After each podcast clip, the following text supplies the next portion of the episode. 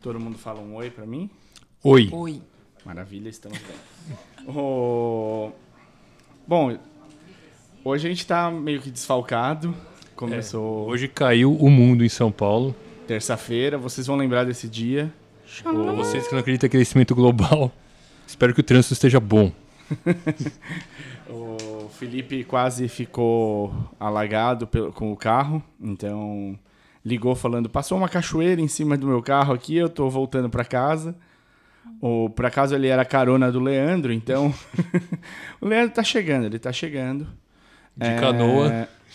A gente então vai começou num um jogo de dois contra ninguém. eu, eu e o Martin. Mas hoje a gente tem convidada, porque a gente está no mês das mulheres, o podcast é delas. E a nossa convidada é a Flávia, ela vai contar um pouquinho dela para a gente conseguir é, continuar a conversa aqui. O Martin já tem um monte de pergunta preparada, né? Então, Flávia, conta um pouquinho de você, se apresenta, fala que a Flávia jogou basquete profissionalmente, acho que ela vai poder dar bastante insight pra gente do que desse mundo.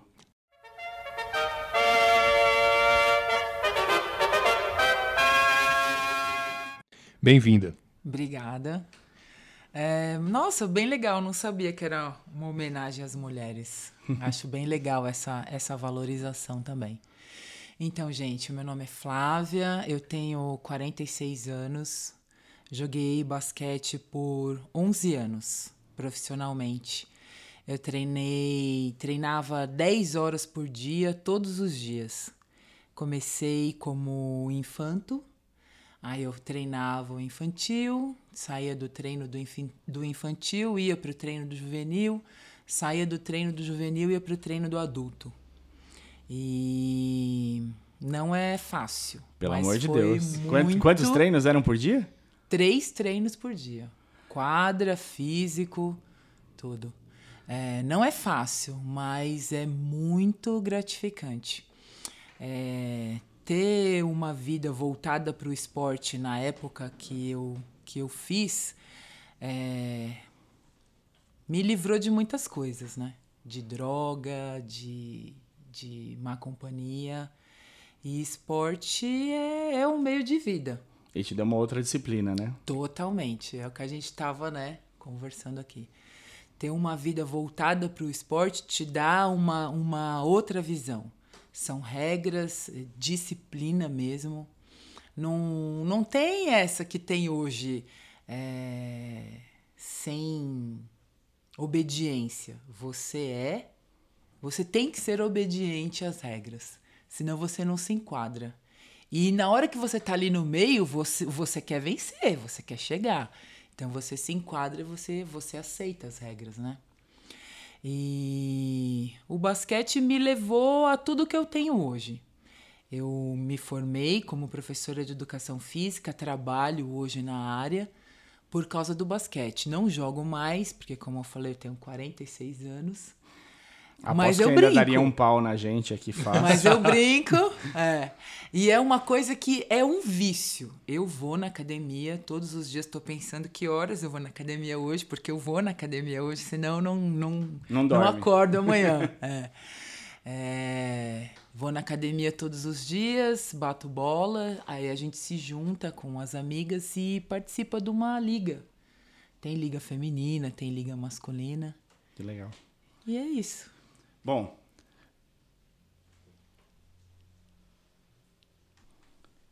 Então é isso. Esse, era o, o esse é o papo que a gente vai ter hoje. Claro, vamos falar muito de NBB também, vamos falar de NBA. Teve morte, teve contusões, tiveram contusões. E- Mas é isso. Estamos começando então o nosso podcast Amassando o Aro, sem o Leandro para gritar: Estamos começando mais um podcast Amassando o Aro. E hoje com a Flávia, ela vai dar um pouquinho mais desse insight pra gente e conforme a conversa for rolando, tá bom? Roda a vinheta, Mário.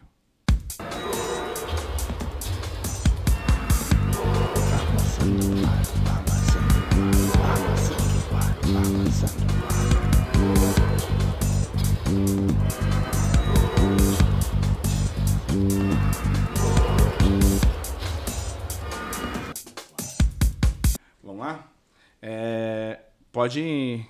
Você tem um monte de perguntas já para fazer. Só, né? Então, quando a gente estava falando aqui, Flávio, você é natural de Pirapora, do Bom Jesus, é isso aqui na Grande São Paulo, certo? Não, Não. eu sou do Ipiranga. Você é do Ipiranga. Nasci no Ipiranga, mas comecei a jogar basquete em Diadema, que eu morava ali na Piraporinha, no poliesportivo que tem ali. E eu comecei a jogar basquete lá.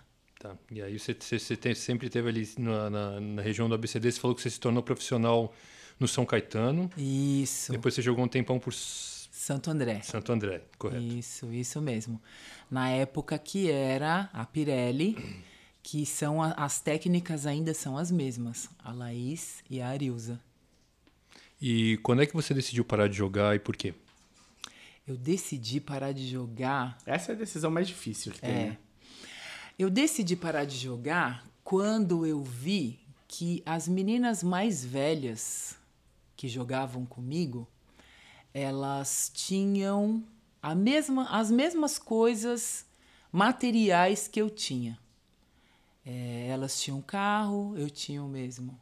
Elas jogavam basquete, eu estava no mesmo time delas e eu queria mais. É, com ganhos financeiros. Eu vi que não dava mais. Aí eu falei assim, então agora eu vou parar e vou começar a trabalhar, porque eu queria mais financeiramente. Porque eu estava numa idade que eu já via que no, no nível da Paula, da Hortência, da Janete, eu não chegava mais. E eu já estava muito cansada, muito machucada. Eu falei assim: então, se é para continuar desse jeito, eu prefiro parar. E que idade você tinha? Que idade eu tinha? Meu, eu sou péssima. A minha filha fala que eu sou a única mãe do mundo que não sabe com quantos quilos ela nasceu, que horas ela nasceu. Ela, ela me tortura por causa disso. Eu sou muito ruim nessas coisas.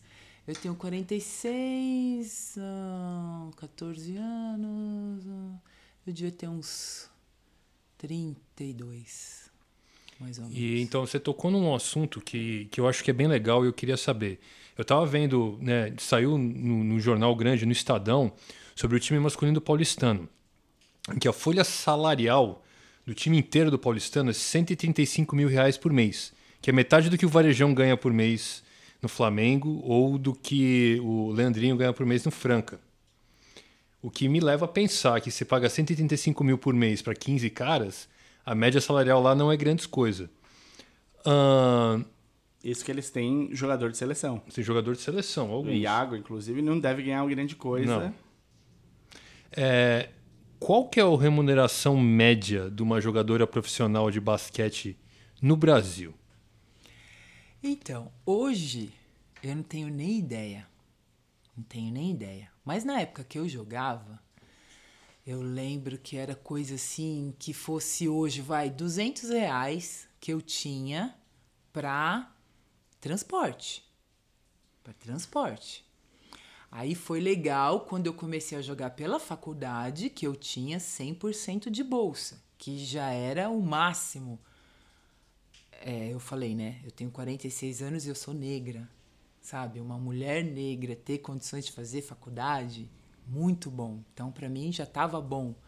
Meu pai me deu um carro e eu punha gasolina no carro. Tava bom. Você tava. Era tudo que você podia pedir. Tava ótimo, entendeu? Só que eu cansei de ver o meu patrocínio. Eu não queria ter mais um patrocínio. Que eu, eu- tudo aconteceu na minha vida porque eu tive um patrocínio. Quando Minha você... família me apoiou, sabe? Eles levavam mesmo a gente pra treino, ia buscar, levava pra jogo e, e aí eu tive um patrocínio. E eu decidi que eu não queria mais isso. Porque na época, vou tentar responder a sua pergunta agora. Na época, a gente não sabia, porque era tudo muito escondido, né? Ai, é- é- uma não pode saber quanto a outra ganha pra não dar aquela briga de ego, aquela coisa arada toda. Mas na época, hoje, eu acho que, como eu falei, né? As minhas amigas tinham carro, eu também tinha, tal, tal, tal. Se eu ganhava 200 reais mais a bolsa da faculdade, elas deviam ganhar 1.200, no máximo 2 mil reais. Eu falei, eu não quero isso pra mim, eu quero mais. É aí que eu decidi parar de jogar. Agora, hoje, eu não tenho a menor ideia do que está rolando. Mas se, era na década de 90, talvez o equivalente hoje seja uns 5, 6 mil reais por mês. Eu acho que não chega a isso, não. Não chega a isso? Não. Para jogadora profissional, você imagina? É, porque não tem nem time. Então, isso é outra coisa. Então, pelo que você está falando, com certeza os meninos ganham mais. Ah, sempre foi assim. Masculino ganhava mais. Isso é complicado. Como é que.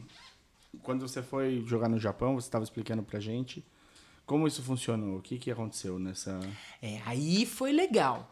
Aí eu me senti uma atleta mesmo, né? Porque tudo foi, foi custeado pela confederação uniforme, passagem, a nossa viagem, a estadia lá, nós ficamos em Vila Olímpica e eu não sei o que, que cada um pagou, mas aí eu me senti uma atleta profissional mesmo. Eu, eu, será que você não lembra em que ano uniforme, foi? Uniforme, tênis, tudo, foi tudo muito bom. Você não lembra em que ano foi, porque você não lembra dessas coisas, é, mas assim, eu vou chutar que é a Vila Olímpica da Olimpíada de 1960, em Tóquio.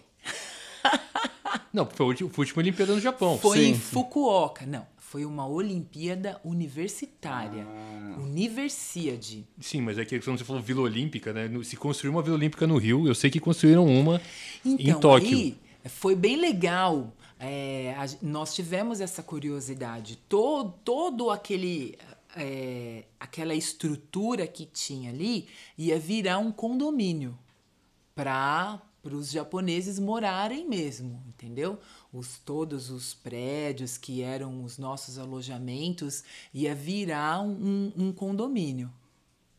Então você estava falando, né, de que você é negra tal. Como é que era ser uma mulher negra de 1,90m no Japão? Então, nessa época eu tirei a foto com a maior jogadora de basquete, uma, uma japonesa. Nossa, ela tinha dois, eu olhava para cima assim. E... Só que assim, era uma só, né? É, era uma só. E tinha todas as outras, todos os outros times, né? Os Estados Unidos, enormes, negras também. As japonesas, quando nós saíamos para passear, era tudo muito pequenininho mesmo, mas eu não me senti um peixe fora d'água não, porque tinha você todos os do, é, das jogadoras. É, é verdade. E quanto tempo você ficou lá no Japão isso daí? Esse essa, esse processo todo durou uns, uns 20 dias. E assim, ah, agora uma curiosidade, você lá no Japão, você falou das americanas tal, você jogou contra alguma que se tornou grande na WNBA? Você estava lá, a Lisa Leslie estava lá, algumas meninas que viraram profissionais, que ganharam mundial depois? Você lembra? Não sei. Que ano que era, mais ou menos, se eu tivesse chutar assim? Foi no. Ai, Deus. Ah, gente, não faz assim. Tudo bem, mas década de 90. Não é nem por causa da idade, porque eu já falei que eu tenho 46 não, é anos. É, é que eu, eu não Lisa guardo mesmo. Deve ter mais ou menos a sua idade. Ela tem 1,90m e é muito, sei lá, ela é pivô. Era, era pivô, né? Do Los Angeles Sparks, assim. Talvez fosse uma pessoa então, que você então, lembrasse. Ela e o meu irmão namoraram nos Estados Unidos. Não brinca. Seu irmão namorou com a Lisa ele parou. Que porque... inveja do seu irmão! ele, ele parou porque não dava, meu. Falou que era impossível sair com ela e ficava todo mundo em cima. E parou, assim. Foi, foi pouco tempo, mas namorou. Que legal. É, legal, né? Seus dois irmãos estão nos Estados Unidos, então Meus eles fizeram carreira é. dentro do basquete lá. É. E o que, que eles te contaram de bom de lá? Que é tudo muito. É... Então, o que, que eles fazem atualmente? Eles fizeram universidade lá, seu irmão teve a contusão no joelho. Duas vezes. E não, não, não teve como jogar não no profissional. voltar, é. E aí ele, ele é formado em alguma coisa, imagino. Isso. Hoje o meu irmão, ele fez o que a Tadeu gente o nome do seu irmão, é, correto? É, ele fez o que a gente chama aqui de TI. Ele montou, ele fez um sistema para oftalmos, um sistema que vai gerenciar uma rede de oftalmos e tá, tá vendendo isso lá hoje. E a esposa dele é americana? Ou... A esposa dele é alemã. Eu tenho dois, eu tenho dois sobrinhos, né? Que a, da, a filha da minha irmã, eu já ficava toda toda, né? Falava, tem uma sobrinha bilíngue. É, só que agora eu tenho um sobrinho trilingue. Porque no, no, meu aniversário, minha mãe manda lá os filminhos, aí ele começa a cantar os parabéns em português.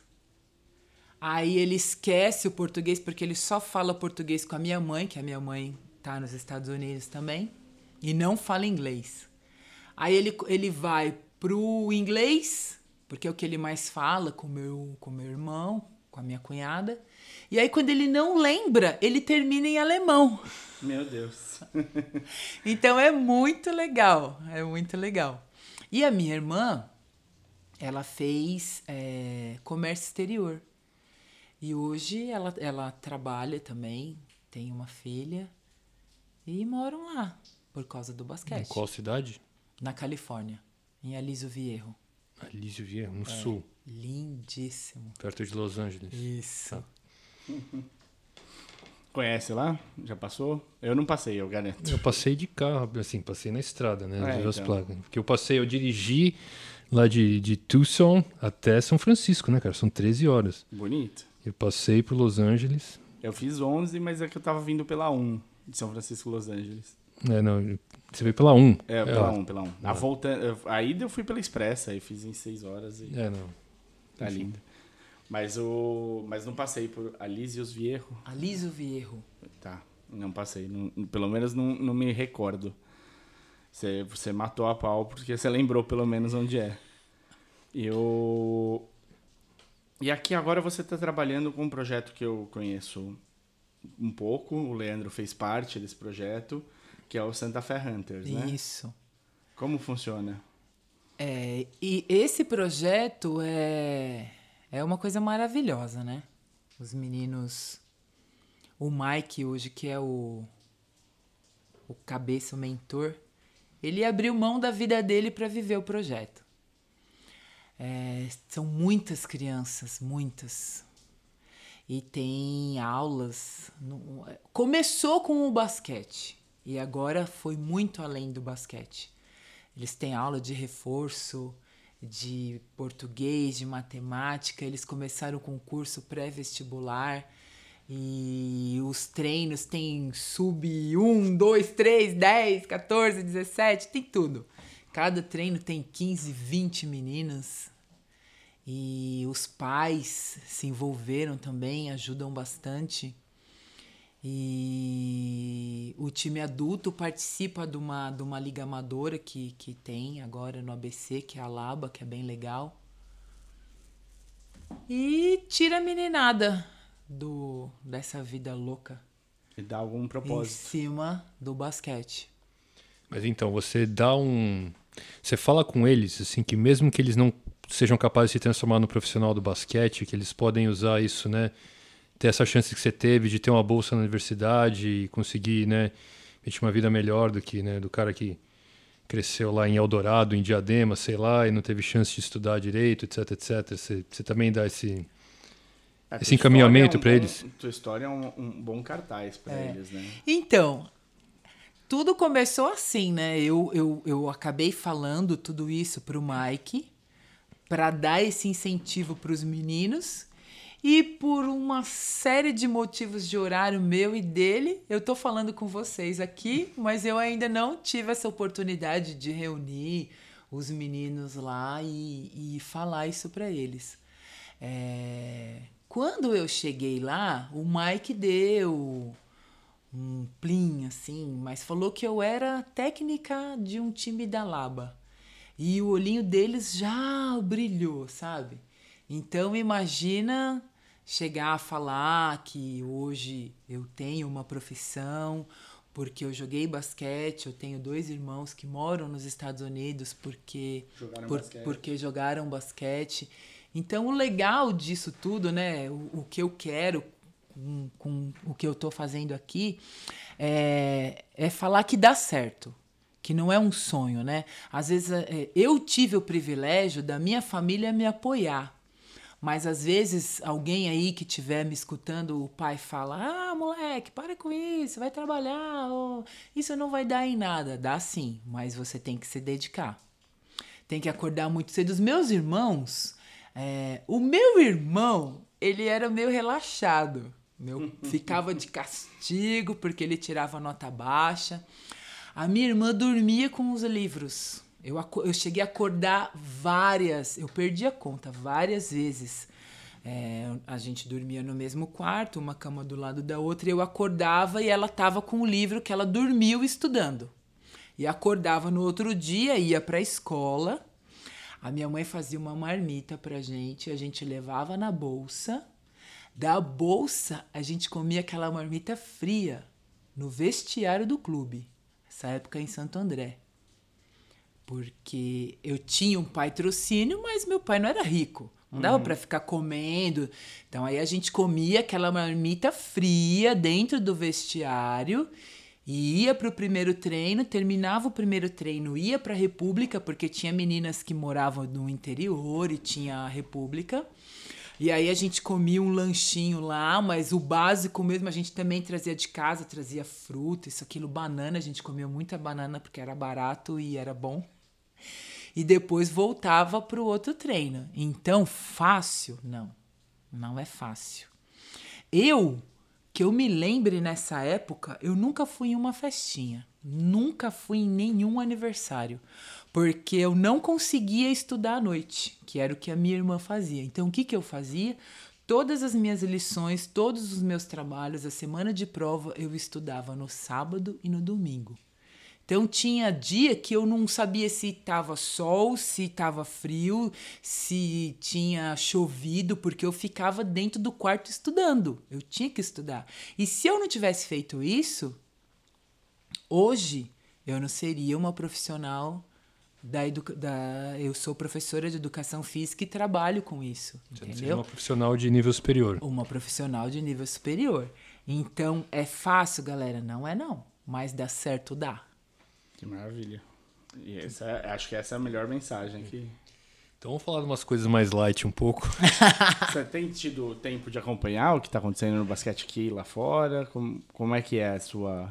Então, como eu falei, eu não sou nada à noite, né? É. Aí eu chego em casa depois do dia de trabalho, tomo banho, deito, até tento assistir os jo jogos da NBA, mas Tá difícil. Tá difícil, eu durmo. Até porque agora os horários também.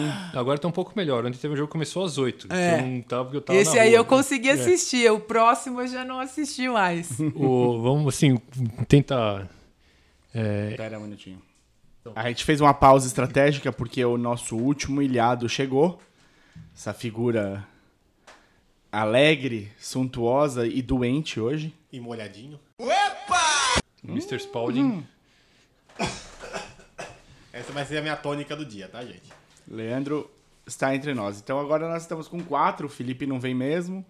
Então a Flávia está fazendo às vezes do Felipe hoje. Mas é bem mais basquete que ele, né? Com certeza. E o, a parte boa é que, Flávia, eu quero ver você errar chamando de Marina. Essa eu quero ver. Vou tentar. Vou tentar, porque eu erro o nome de todo mundo e tudo, viu, Flávia? cheguei agora, faz tempo. Faz tempo que eu cheguei agora, foi um prazer. Desculpa o atraso, mas meu caiaque afundou, aí eu tive que vir na braçada. Resfriado, mas tô aqui, firme e forte. Tá desculpado, vai. Ah, gosto assim, porque esses dois aí não desculparam não, viu? É, eu não. Não sei. Amanhã também não gravo com vocês.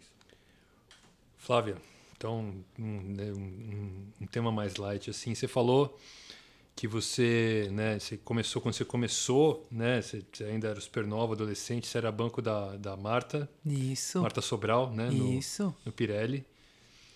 E você jogou contra a Paula e a Hortência, tal, etc, etc.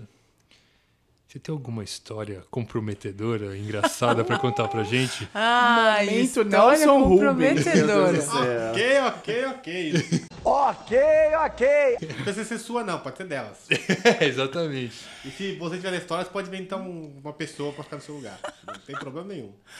Ah. Fala uma amiga minha. Então, sabe o que acontece? Nessa época, eu já namorava. Então eu tinha duas paixões, né? O basquete e o meu namorado, que é o meu marido hoje. Então eu não era muito caxias assim. Só estudava, treinava. Hum, não tenho, não. Sério Você não mesmo. perguntou pra Marta quanto que ela ganhou no cachê dela no Playboy? Olha, boa pergunta. Rapaz, eu não lembrava disso. Ela, a Marta saiu na Playboy? Saiu. Eu nunca vi. Acho que é a primeira Playboy que Eu me lembro que ela, ela deu uma entrevista A pro Globo. Hortência também saiu, né? A Saiu. Hortência também. Saiu o primeiro. Ninguém, Ela deu uma. ninguém eu- chamou a Paula? Janete? eu não sei. A Janete, assim, eu sei que a Marta Então, deu uma só entrevista que pra a, fechar a a, seleção a brasileira Paula, em capas, a assim? Paula, a Paula fazia outra linha, né? A Paula já buscava uma coisa mais, Top model. é, mais séria, assim, não desmerecendo o trabalho de ninguém, mas a Paula sempre fez uma outra linha, então acho que ela, ela não foi mais por causa disso. Eita, mas é que assim, ah, você- a gente estava falando antes do Léo chegar de que Tô aqui faz tempo, Tris. Eu a mulherada ganha super pouco pra jogar basquete, Ganha. né? Então o cachê da Playboy não deve ser pouca coisa, não, meu. É. Você tem que pagar aluguel, né? Todo Vamos- mundo paga aluguel, prestação no carro. Reparafrasear a sua frase aí. A mulher ganha pouco qualquer profissão que ela faz comparado com o homem. Infelizmente. Verdade. Mas assim, pelo Na que ela tá Playboy falando. talvez ela ganhe mais, porque o homem não vai na Playboy, então. Vamos perguntar pro Vampeta quanto ele ganhou. Quando Gê ele ganhou, né? É porque eu lembro assim, eu era moleque, eu não tinha idade pra comprar Playboy nada, mas ela deu uma entrevista pro Globo Esporte, o pessoal per... mentiroso, Marta. Você tinha idade pra comprar Playboy, sim. Você tem 52 anos hoje. É, Depois você bate nele, vai, continua. Tinha idade pra comprar Playboy. Você comprou, você fumava Malboro na esquina de casa, que eu sabia que eu. Eu ia comprar uma boa esquina de casa com 6 anos de idade, que era pro meu pai. Ora, Era uma época mais livre, eu também comprava pra minha mãe e era de boa, assim, tipo. E era Malboro que dominava o mercado, né? e eu lembro que entrevistaram ela e Minha mãe pergun- fumava chanceler. Eu socorro. É. Nunca ouvi falar nisso. É. Não, não, não, acho que nem deve existir mais isso. Perguntaram pra Marta o que que ela gostava mais, ela falou que gostava mais do bumbum dela, assim, do corpo, né? Aí todo jogo, daí pra frente, a câmera ficava na Ficava bunda no dela. bumbum dela. Agora eu vou fazer uma pergunta pra vocês, senhores. Ah, Fica a proposta agora. Vocês pousariam nu? Opa! Com ver ao mundo? puta, com certeza. Cara, ninguém ia comprar, mas. É, ninguém ia, ninguém que ia pagar pra me ver pelado. Mas... Mas assim, eu sou, eu sou partidário do pagando bem que mal Ah, tem. filho, Tem muita pessoa que ia querer me zoar por causa disso. Ah, sim, sem Mas tá dúvida. pagando pouco. Mas imagina o quarto, quarto da Luana só com as capas suas, assim, ó, na parede. Eu vou fazer isso, vou tirar as fotos peladas e colar lá quando eu chegar, colocar luz neon. Um rapaz. Aí eu arrumo outra namorada, né? Arruma. Ou não, né? Ou não. ou- Ela já vai ver antes. Pois é. Eu não sei se ela deixaria, cara. Ciumenta pra caramba. É, então, eu também tenho essa. Eu acho que eu tomaria um, um toco. Fácil. Mas eu não teria problema nenhum. É que não chegou por. né? Revistas masculinas. Revistas héteros, gays, revista feminina. Me, me chama, eu vou. Me chama que eu vou. Estou disponível, né? Me chama que eu vou. Mas voltando pro esporte, que é o que a gente estava falando antes. é, o, a gente ia começar a te dar, perguntar como é que era. Você estava explicando que você não tinha muito como assistir os jogos de basquete, que você chegava já cansada. Cansada. E quando dava, tipo ontem, você conseguiu ver um joguinho ali às 8 da noite. É. Aí você aproveitava. O, que, você tá achando do que você tá vendo? Dessa nova. Dessa época que a gente tá vivendo na NBA, com um time dominando o cenário, três finais iguais, né? Com o Cleveland e o Golden State jogando. Teve uma mudança de estilo de jogo, a gente tava até discutindo isso. Eu ia até fazer um paralelo, porque a gente teve nesse final de semana o jogo das estrelas da NBB, né? E foi o time do Brasil contra o time mundo. E o time brasileiro passou quase o jogo inteiro com dois pivôs na em quadra. Enquanto. E ganhou. Enquanto na NBA o pivô tá perdendo espaço, né? Ele tem que ser ma- mais do que só aquele grandalhão que fica embaixo da, da cesta ali. Em defesa, os pivôs que, que revezavam eram o JP, o Varejão, o rapaz de Minas, que esqueci o nome dele, e o Rafael Heschheimer. Heisheimer. É isso daí. Só que o Rafael Heschheimer foi o campeão de bola de três. Sim. E ele foi o que mais meteu bola de três no jogo. Ah, ele tava com a mão afiada ainda. Tava chutando. que- Só um detalhe que o aro tava, amass- tava, torto o aro do. do Tava torto, não tava? Eu vi. Tava, porque na hora de enterrado ele que trocar o lado porque amassou. Porque aí deu entortado e não arrumaram. Você vai pro evento no ginásio do Ibirapuera de basquete, mega cobertura do Deus e o mundo e tem um, ginásio, um aro torto, amassado e não arruma isso. Não, então as coisas, eu vou, ela, ela- talvez ela lembre. Teve um mundial feminino no Brasil que uma, uma estrangeira escorregou numa poça d'água e se machucou. Nossa. Que tinha goteira no Ibirapuera. É muito. Coisa mais queima filme. E é um dos ginásios mais famosos que a gente tem. Quando tem jogo da seleção brasileira em São Paulo, de basquete, é Ibirapuera. Ou de vai vôlei jogar. também. Ou de vôlei, é Ibirapuera que vai jogar. Ou de handball, não sei. Também. Mas não- não é no ginásio dos clubes que eles vão jogar, é no ginásio de Ibirapuera. A estrutura é muito bonita, mas O que eu achei incrível é que agora tem o telão no meio. Tem, tá? Rapaz, é, o futuro chegou. Já comentaram sobre. o futuro chegou, mas.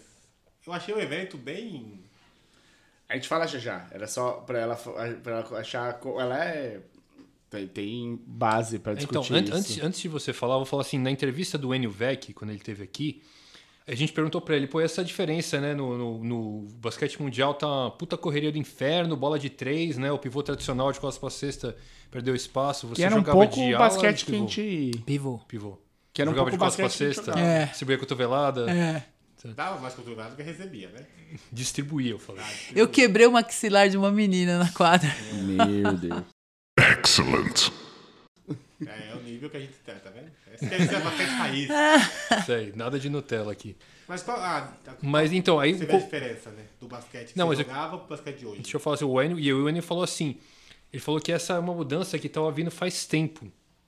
E quando o Enio foi, foi técnico da seleção feminina, e ele lembra de, ele conversou com uma técnica falando assim, na década de 90 também, falando, ó, tem um time da era algum país da ex, do ex-bloco né, comunista, um time da União Soviética, que assim, as meninas são muito altas, muito magrinhas, elas correm pra caramba e chutam de qualquer lugar. Então ele disse que essa mudança tá vindo já há muito tempo. Então o pessoal no leste europeu já jogava assim 20 anos atrás, um pouco mais no feminino. E falou que já no basquete universitário essa tendência vem no universitário dos Estados Unidos essa tendência vem vindo já há tempos, né? No basquete é os últimos cinco anos que a gente está vendo isso. Que também no basquete masculino, né? Que também tem uns caras que uns unicórnios que a gente nunca tinha visto na vida, né? Um cara como o Antetokounmpo, né? Aquele grego que tem 2 metros e 11, que cruza a quadra em três passos, né? Quando ele pula para enterrar o aro fica na altura do estômago dele. E né, ele é um, mas é um espécime atlético que quando a gente era moleque não tinha. Não tinha os caras aqui no Brasil, imagina. O Rolando, que era pivô lá, em 2014, ele mal se mexia. O cara era uma Saudade múmia, né? E esses caras, os caras com a altura que ele tem hoje em dia são uns puta atleta, né? Agora, qual é a pergunta pra ela responder? A diferença. Não, como é, não, como é que você vê essa evolução do basquete, se isso, né? Se você também vê que isso, essa história de correria e bola de três é uma coisa que você já vem vindo há muito tempo, ou te pegou, você viu agora também, te pegou de surpresa, como é que é? É, é, vocês perguntaram, né? Por que eu parei de jogar? Eu respondi pra vocês. Eu fiquei 14 anos fora das quadras. Eu não queria saber de basquete. Não assistia a Olimpíada, não me chama, não me chamasse para assistir jogo de basquete que eu não queria. Porque dá uma estressada, né? Dá uma estressada. E aí, agora que, que eu voltei, é, é tudo muito diferente. Eu sinto falta daquele pivô tradicional, sabe? Que o armador procura, passa a bola pro lateral, o lateral trabalha, busca o pivô, o pivô trabalha, não consegue, joga pra fora, aí você chuta. Todo mundo chuta agora. Todo Todo mundo chuta. Então eu, eu acho que perdeu um pouco a beleza, sabe? Da estratégia do basquete. O qual é a beleza hoje? O cara chega, chuta, ou ele vem que nem um louco e enterra. Não, não tem mais o que, o que eu via com o Scott Pippen, com Larry Bird, com. Nossa. O Jordan. O, O Jordan. O problema é que. Tinha aquele mais- outro lá todo tatuadão, como é que era? o nome Dennis? Rodman. Isso! Tá vendo? Você- Sabe? você- pra quem que, Meu, eu já sabia, você quebrou o maxilar de alguém, você o devia ser fã do Charles Dennis Rodman. Barkley, meu, era outra coisa. underdog, né? Era outra coisa. É, O jeito de jogar basquete mudou muito, né? Agora que eu voltei, como jogador e como técnica, eu tenho amigas da minha época que estão trabalhando com basquete. A minha amiga Dineia, que ela é técnica da equipe de São Bernardo, e eu pedi para ela, ela deixou que eu vá assistir treinos para entrar agora nesse ritmo, ne- nesse novo link do basquete. Porque senão não é, é, não é acompanha, outra né? coisa. Não vai, não vai acompanhar. Se jogar porque- É. basquete era de um jeito. Aí você pegou esse, fez esse ato de, de sabático, esse sabático, aí voltou, mudou tudo. Mudou tudo. Você tem armador hoje com dois, é o Simmons único, mas tem armador com 2,6 de altura, 2,7. Você tem o LeBron James que ele joga com a bola o tempo todo e tem 2,5 e pega. E essa 200 pivôzada que só chuta dos três. Então você tem que se adequar. É, eu acho que perdeu um pouco da beleza do jogo. O feminino, no Brasil, ele se assemelha, ele segue, vou colocar entre aspas aqui com os dedinhos, vocês não estão vendo, a tendência do basquete masculino? Eu acho que sim, porque é como eu tava falando pra vocês, né? Essa minha amiga querida, Edneia, e eu tava conversando com ela, eu falei, nossa, Di, fui assistir os jogos, né? Eu falei, nossa, mudou muito, é muita correria, não tem mais jogo com pivô. E aí ela falou, Flávia, é, a gente não treina mais jogada. Não tem mais jogada. Se treina muito fundamento, sabe? Muita, muita perfeição, muito fundamento, para que na hora daquela velocidade que dá, uma saiba o que a outra gosta de fazer e cria ali na hora. Foi isso que ela me falou.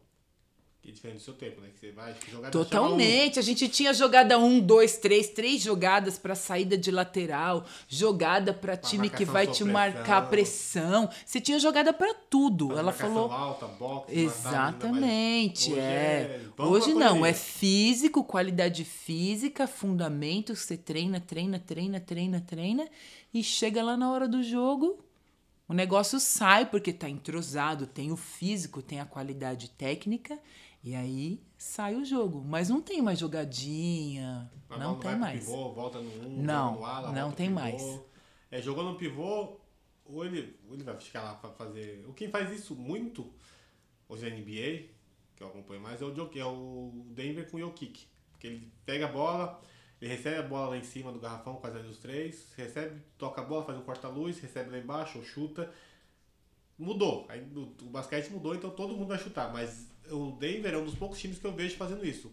Sobe lá em cima, lá o pivô, e ele fica jogando lá em cima. Ele segura a bola, passa a bola, faz É que corta-luz. o Denver segura- ele é, ele é muito. O Denver sempre foi um time de muita correria, né? Porque eles eles estão na altitude, e aí quem vai jogar lá fica de língua de fora. É, Eles É, põem pra, eles, eles põem né? pra correr, mas é que o Denver é eu- a Colômbia, a Colômbia dos Estados Unidos? Altitude. por causa da cocaína, não. Não, pela altitude Não. só. Pra jogar em La Paz. Não é tanto, é 1.600 metros. Não é tanto assim, Tem né? um que nem La pouquinho só. É. Mas assim, o, o Jokic, mil e é, pouco, né? o Jokic é um, ele é um iugoslavo, né? Então ele não é muito atlético, fuma no intervalo, aquelas coisas assim, né? E ele, é- mas ele é um cara muito cerebral, né? Então Malboro? Não, ele deve ter. não sei se tem Malboro lá na, na ex-Yugoslávia. Mas aí ele, a bola passa por ele, né? Ele recebe embaixo, mas ele passa muito bem a bola. Ele vai fazer o pivô fazer o giro se der, mas ele é o cara que a, a jogada sempre passa por ele. O cara atrás, ele olha, aí a marcação vai dobrar nele, ele passa a bola para alguém, né? Mais ou menos do jeito que você estava falando, né? A bola sempre passa no pivô. É. Mas é que, por exemplo, quando, quando o Shaquille O'Neal jogava, você podia botar três caras em cima dele que ele ia enterrar com três caras pendurados É. nele, né? Mas o Shaquille O'Neal são as exceções, né? Que a bola chegava lá, não voltava. A bola chegava lá, ou era sexta ou era sexta, ou era falta. Porque o Shaquille O'Neal é exceção de tamanho, habilidade, peso, força. Ele é uma exceção de tudo, né? Aquele monstro absurdo. E no basquete, o, no feminino, ah, hoje, você, você vê a competitividade que você tem no no NBB no basquete feminino? Você vê a. Você tem um pelotão de 10, tem 18 times no NBB, né? 17. Por que tá todo mundo olhando pra mim? É, quem é o setor do NBB? São 15. 15 times. Você tem 10 que tem. Você, esse ano o Flamengo. O Flamengo tem a soberania faz um tempo já. Tira o Flamengo e esse ano o Paulistano, você tem 10 times que são equiparados ali, de certa forma. O feminino tem essa, esse nível, ou você tem um, dois times que, que é muito superior aos outros? Então, como eu falei pra vocês, né? Eu tô voltando agora com, com essa vida de, de basquete de novo. E se eu não estiver falando bobeira, Ah, mas eu faço conversando com, com a Edneia, que o feminino voltou com, com um campeonato de federação agora, só tem cinco times.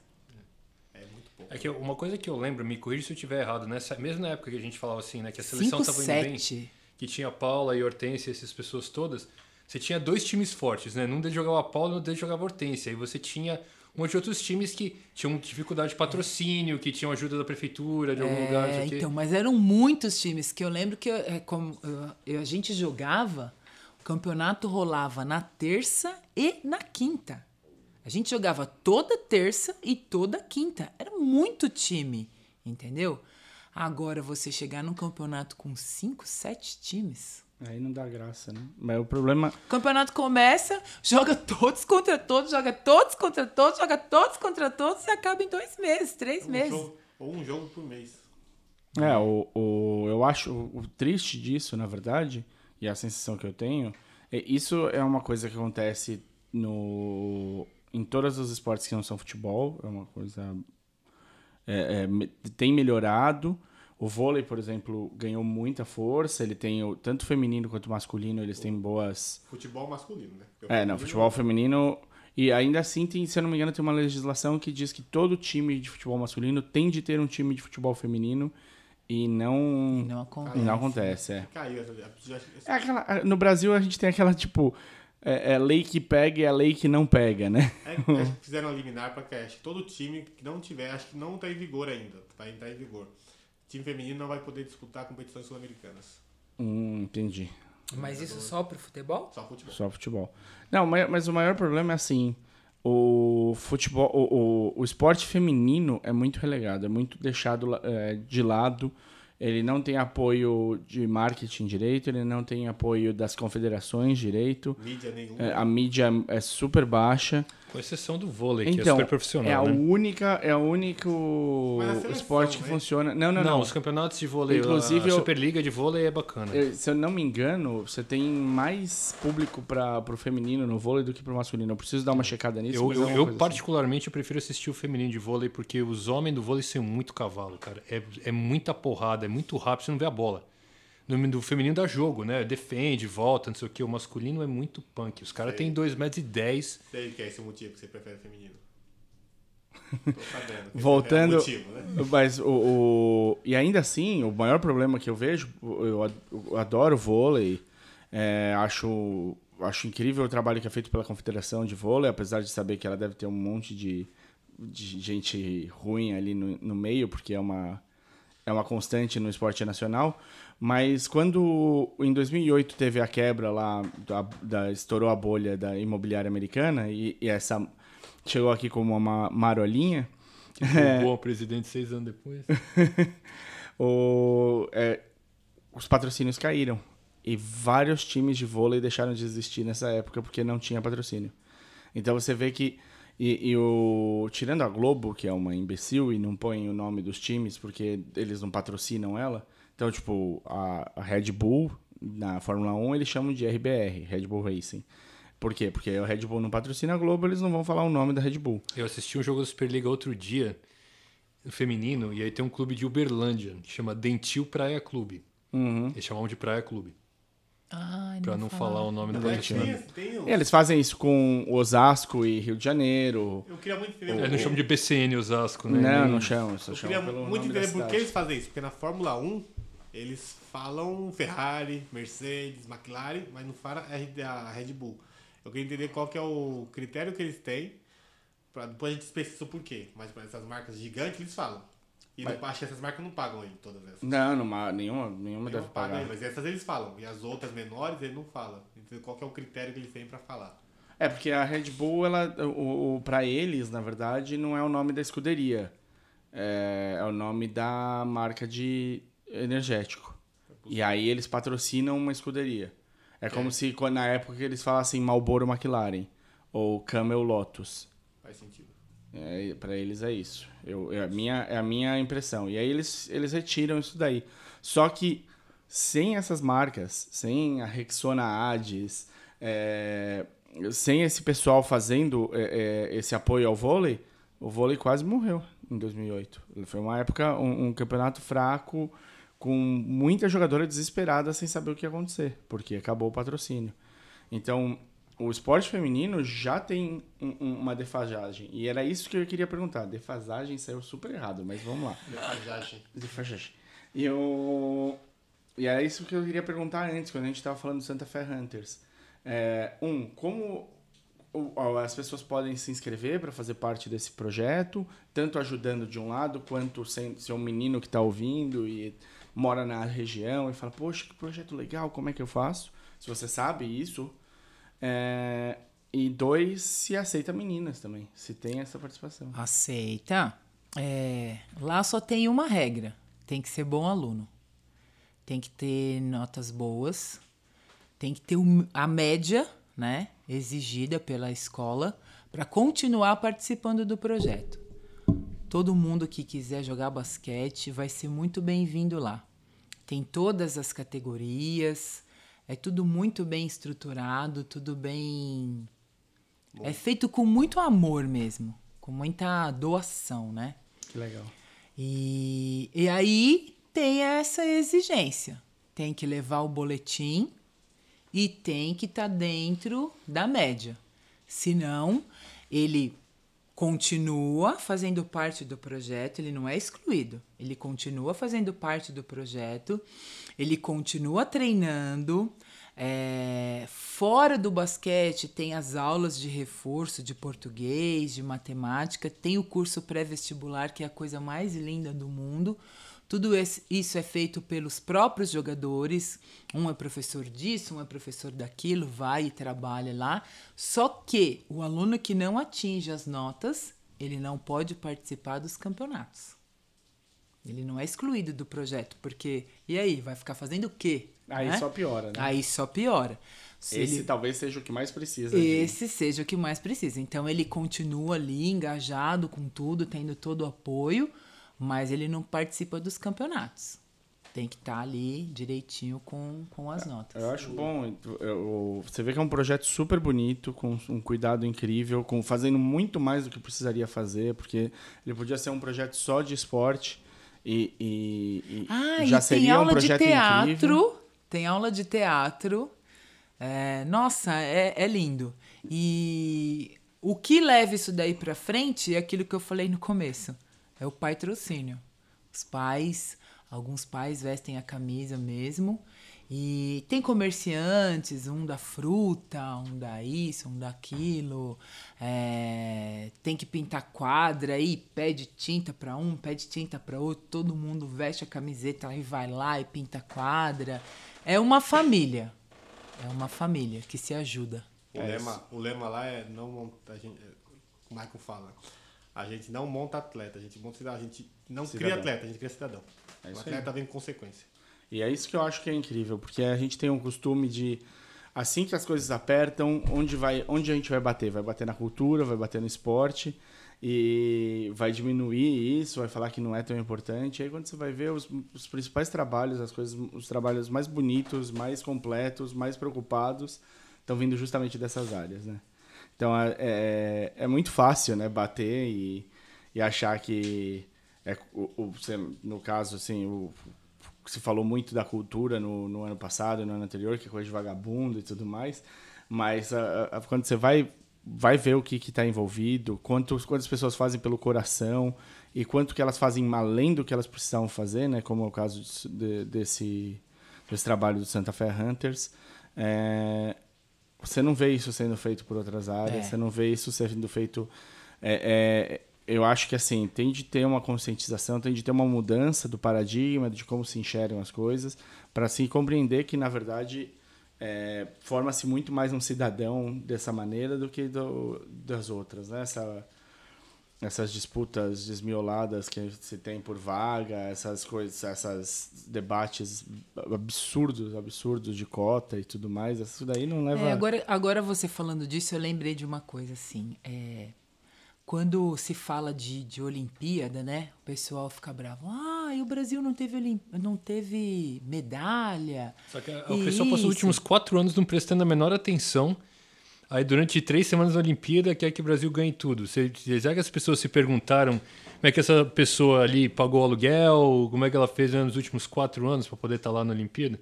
Eu acho que normalmente só chegar lá, com Já é total falta vitória. de incentivo, é uma puta vitória. Era isso que eu você ia vai falar. ver os grandes porque- caras do Brasil, os caras, assim, Claro, tem, tem aqui e ali casos em que a confederação ajudou e tudo mais e tal. Mas você pega, por exemplo, um cara que despontou, que foi incrível, tipo o César Cielo, que teve dois, três, do- dois ciclos olímpicos maravilhosos. Quando ele apareceu no primeiro, que ele pegou ali uma medalha de bronze, se eu não me engano, no, nos 50 metros livres, é, ninguém sabia que era o César Cielo. Aí pra, pra você ver o tipo de coisa que a família teve de abrir mão pra mandar ele pra estudar nos Estados Unidos, pra ele poder treinar com um cara decente, é, como é que esse cara se formou, entendeu? E qual aí, ai, maravilha, fizemos um Cielo, agora vai. Qual que é o trabalho que tem depois? É a mesma coisa com o Guga, por exemplo. O Guga despontou, número um do mundo, três vezes campeão de Roland Garros. Quem depois? O que, que teve de trabalho? Porque você- chamou uma atenção imensa pro tênis. Todo mundo virou conhecer de tênis, sabia tudo o que fazia. Aí o. Você o- tem um exemplo agora, que acho, o nome acho que é o Isaac do, do Remo, da canoa, que é do canoagem. o cara que ganhou as medalhas. Isso, da- que do- veio. Que você veio de onde veio, de onde surgiu, o que ele faz. O que, que ele faz? Dá, tipo. Apareceu porque era um talento, apareceu anos antes, ganhou lá o patrocínio porque é a Olímpia no Brasil e você não sabe, não tem um acompanhamento. O Arthur Zanetti, que é o nosso medalhista de ouro da Olimpíada retrasada, a Olimpíada passada pegou o bronze. Entre uma Olimpíada e outra, ele estava reclamando que ia trocar de nacionalidade porque os, os equipamentos que ele estava treinando estavam enferrujados e não conseguia. Que a federação tinha o dinheiro para trocar os equipamentos e ele não trocava. Isaquias Queiroz. Ezequiel, Ezequiel, quase que acertei. Quase. E o. E ele falou, vou continuar assim, eu vou trocar de nacionalidade, porque eu não consigo treinar aqui. Não. Os equipamentos são tudo... E isso, assim, ginástica olímpica, que Flamengo e o Pinheiros põem dinheiro, apostam. A, a seleção, o, o time do Flamengo de, de, de ginástica olímpica é praticamente a seleção brasileira, é um absurdo. O Pinheiros também é super forte, são caras que põem dinheiro nisso. E aí, quando você vai. Fora disso, que é o caso do Dono Zanetti, que ele é da... Acho que é de São, acho que é de São Caetano ou São André. São Caetano. São Caetano. E a federação, não tem um clube lá que põe dinheiro nisso, é, depende da federação. E a federação tinha dinheiro pra colocar, porque a federação não tem muito dinheiro, é óbvio que tem. A federação não tá quebrada e falida. Só que eles estão cagando. eles Ainda mais depois do ciclo olímpico, né? Porque. Que foi, que foi desviado.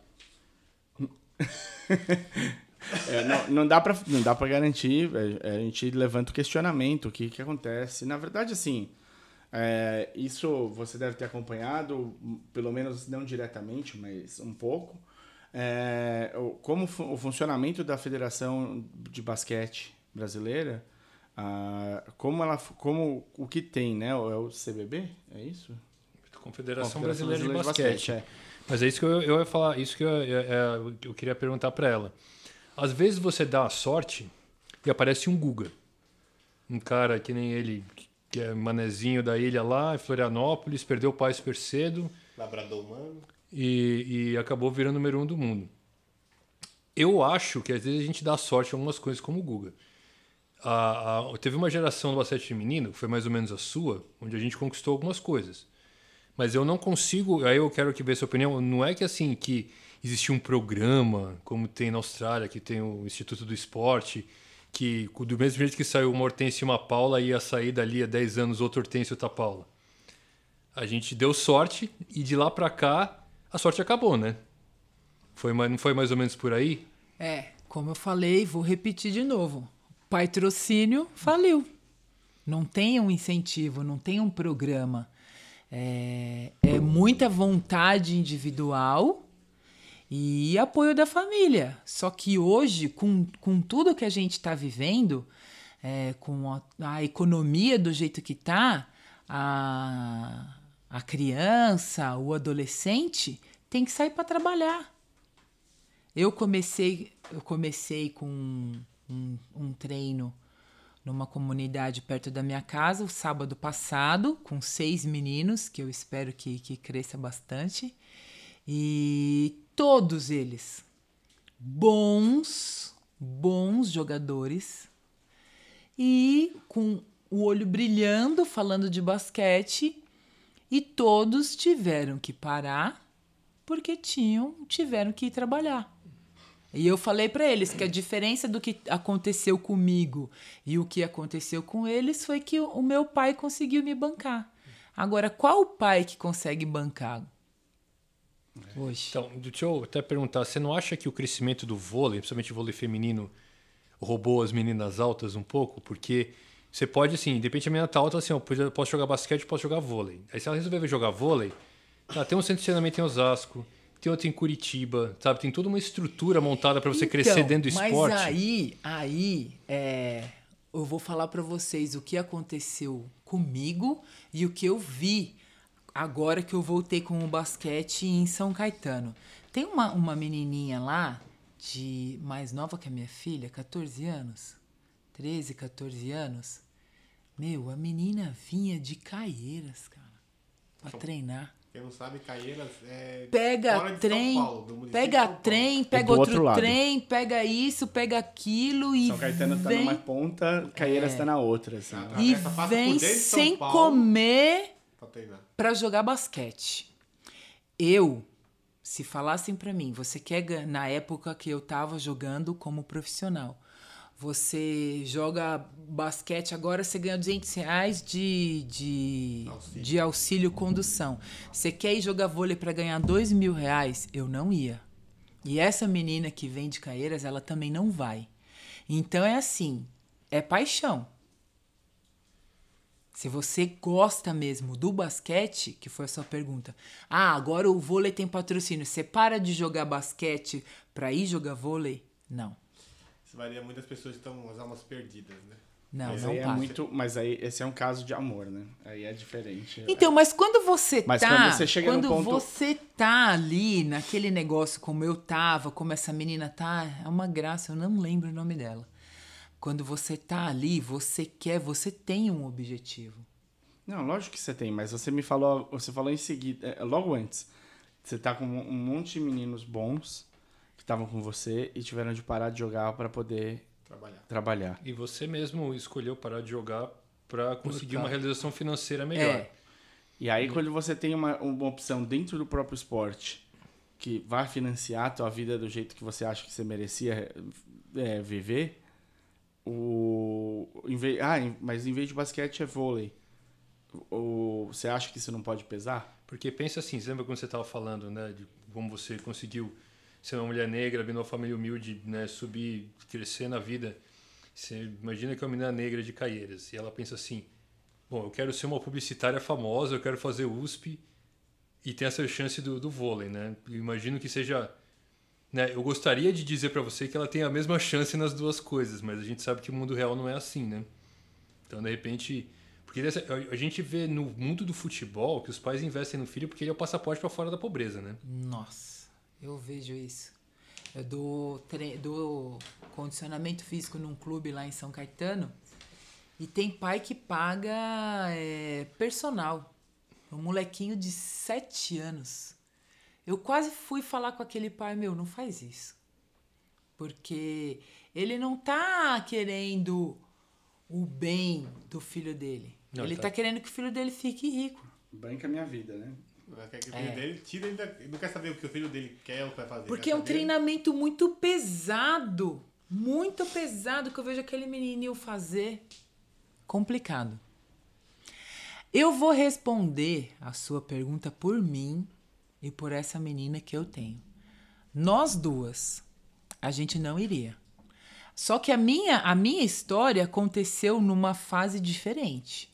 Hoje, eu acredito que as meninas acabem indo sim. Porque tem essa chance ainda. Dentro do esporte, que não seja no basquete, vai que é a paixão, mas que seja dentro do esporte, no vôlei. É, pela condição do país, eu acredito que faça a troca sim. Ainda mais que você falou que são de 5 a 7 times que disputam o Campeonato Nacional de Basquete Feminino. Quantas pessoas têm chance de disputar? Possivelmente esse time nem categoria de base tem, não tem escolinha. não é, tem. é aquele negócio de contato. Ó, fulano lá em Recife tem uma menina que joga muita bola. Vamos olhar. Quer vir jogar pra gente? É quando precisa, traz a pessoa. Não é aquela escolinha que você tem na base e tal. É Então, isso mesmo. você tem poucas, você tem muito menos oportunidade. Você tem o Santa Fe Hunter, você tem vários clubes, é, os Atlas Livres, tem vários clubes, vários projetos que tem basquete. Só que são clubes, são coisas que não vai dar dinheiro a princípio. É muito, não é o objetivo, não é voltado para isso, é um projeto social. Então você olha quando você tem a chance de ganhar dinheiro fazendo o que você gosta, seja basquete, seja no vôlei, seja no handball, a primeira oportunidade de ser atleta profissional, eu acho que a- quanto mais oportunidade você tiver, acho que mais, chama mais atenção. É. Não pelo dinheiro em si, mas pela oportunidade. Você vai ter oportunidade no vôlei, porque o campeonato de vôlei hoje, feminino, é o maior campeonato que a gente tem nacional de, de esporte feminino. Com o maior número de jogadores, maior chance de ter jogadoras novas.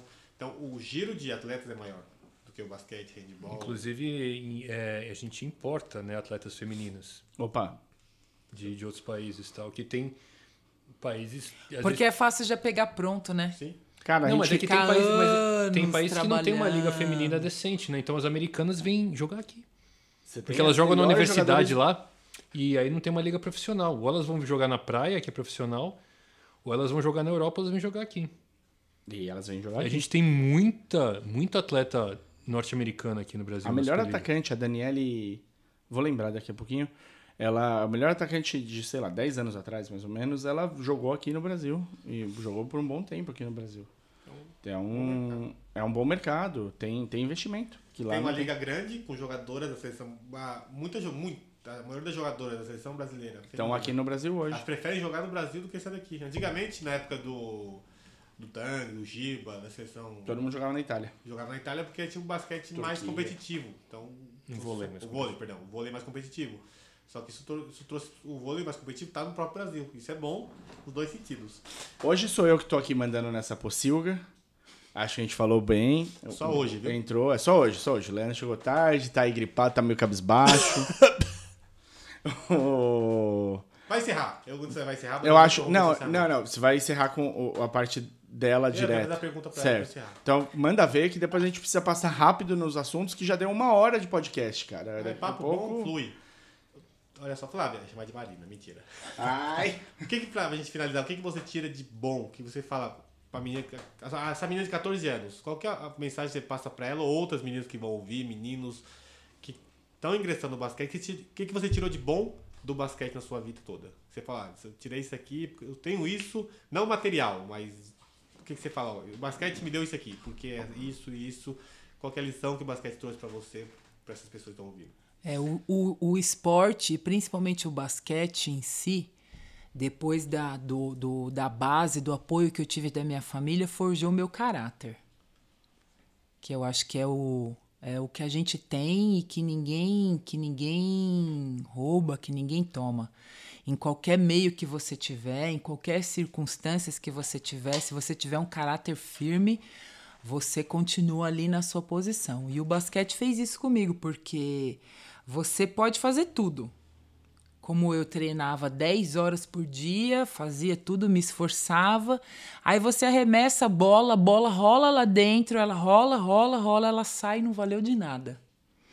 Então você tem que persistir, você tem que insistir até o final e você tem que ser certeiro, você tem que ser pontual. E o basquete fez isso comigo.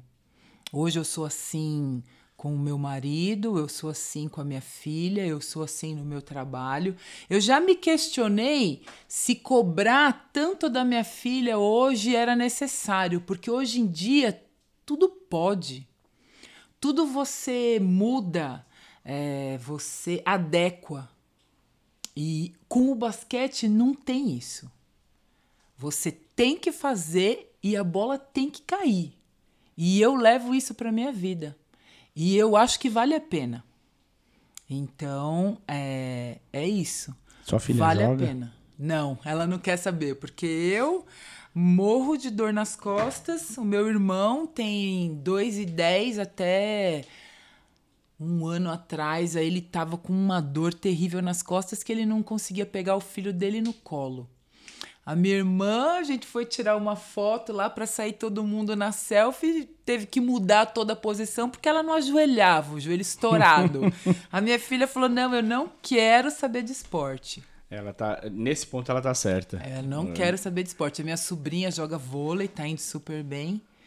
Mas a minha filha não, não quer saber, não. Mas o que eu falo é que, que vale a pena. Que dá certo, sim. Olha, isso é só persistir.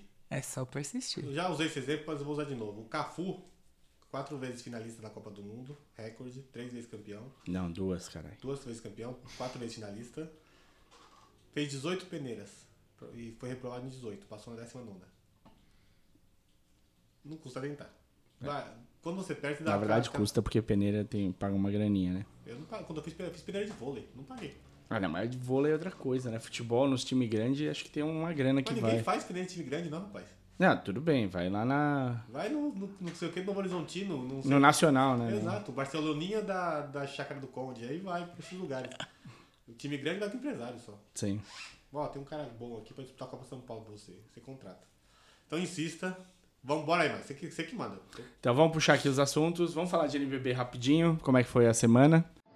Você partiu meu coração, ai, mas meu amor não tem problema, não, não. Agora vai sobrar então o que, o que, ai, um pedacinho pra cada esquema, só um. Não teve semana, teve o NBA, o NBB All-Star Game. Ah, rapaz, a gente teve um representante que foi. Dois. A gente teve dois. Um ficou com medo, porque eu falei que se ele não fosse falar com o Romulo Mendonça, eu ia dar um chute no traseiro dele e ele não veio. E não falou. Rapaz. Eu queria só dizer rápido. Você ganhou o Big Mac? Ganhei. Ah, menino. Luana tá com os dois pra comer, que eu não como.